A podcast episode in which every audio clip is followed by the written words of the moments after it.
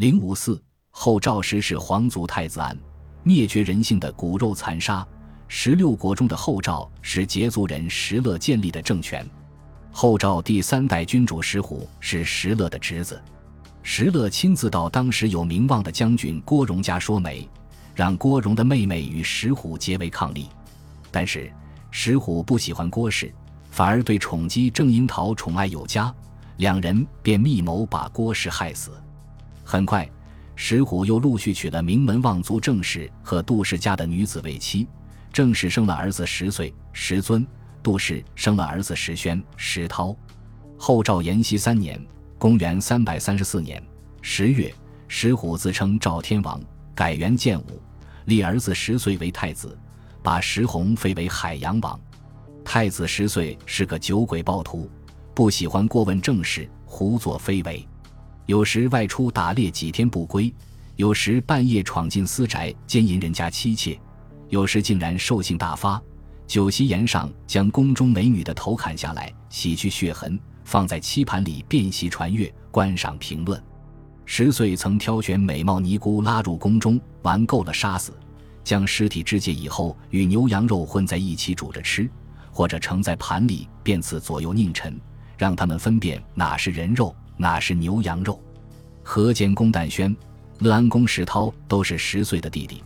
十岁因为失宠而怨恨，一直想把这两个弟弟除掉。为了巩固自己的太子地位，十岁想讨石虎的欢心。暴躁的石虎对此反应漠然。十岁以太子身份总理一应政务，将大小事一律上奏石虎。石虎怒喝：“这些小事也要进城？”十岁于是不禁奏小事。石虎又呵斥：“朝中小事如何不禁奏？”受尽了石虎虐待的十岁，自然对这个残暴的父亲恨之入骨，于是动员侍从密谋逆反。众人吓得浑身打颤，无人响应。十岁也不敢贸然行事，于是称病不上朝。石虎听说十岁病了，便派了女尚书前去观察真伪。十岁心中正没好气，他微笑着把女尚书叫到面前说话，趁其不备，一剑砍下头来。石虎正在宫中饮酒作乐，等候回音，结果等回来的是一颗血淋淋的人头。石虎勃然大怒，马上派人把石穗监禁起来。不久，石虎打算父子重归于好，就下了一道赦令，召石穗到太武东堂觐见。但石穗心中仍充满怨恨之气。石虎顿时大怒，马上下旨将十岁废为庶人。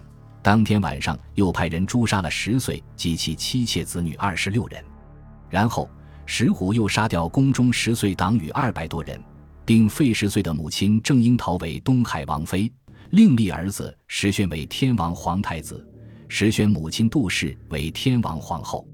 石宣同样是个暴虐成性的人。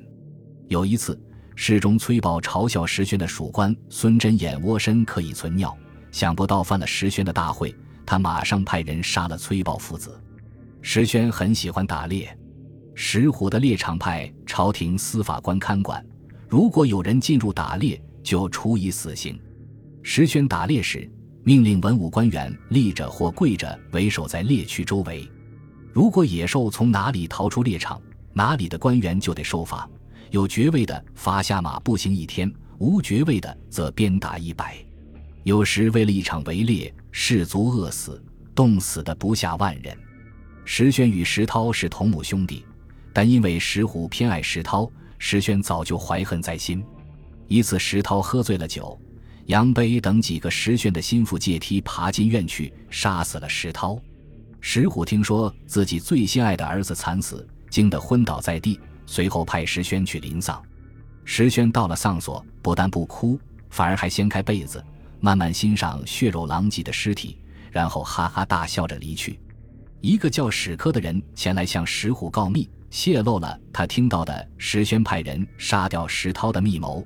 石虎听了勃然大怒，立刻派人从皇后宫中把石宣捉来，关进西库，包了衣服，反绑起来，用铁环穿透他的下巴，像牲口一样锁在库中铁柱上。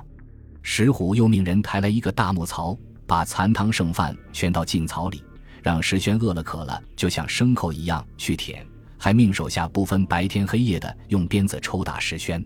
几天之后，后赵都城邺城北面激起了一个高高的柴堆，柴堆上立着一个大柱子，柱顶安装了鹿炉。这是石虎亲自设计的处死太子石宣的刑具。刑具准备好之后，石虎带领数千人登上邺城内高台观看行刑。石虎指挥人把石宣用梯子拉上柴堆，派石涛的两个亲信拔光他的头发，割断他的舌头，砍去他的手脚，挖去他的眼睛，剖开肚腹，弄得像石涛死尸一样血肉狼藉。最后，石虎命人用绳拴住石宣的下巴。用鹿炉吊到柱子顶端，四面放火。石虎看到石宣被残酷的烧死后，还不解心头之恨，又命令把石灰粉撒在路口，让万人践踏。随后，石虎又派人把石宣的妻子、随从、亲信、宦官三百多人全部车裂肢解后，丢到漳河里。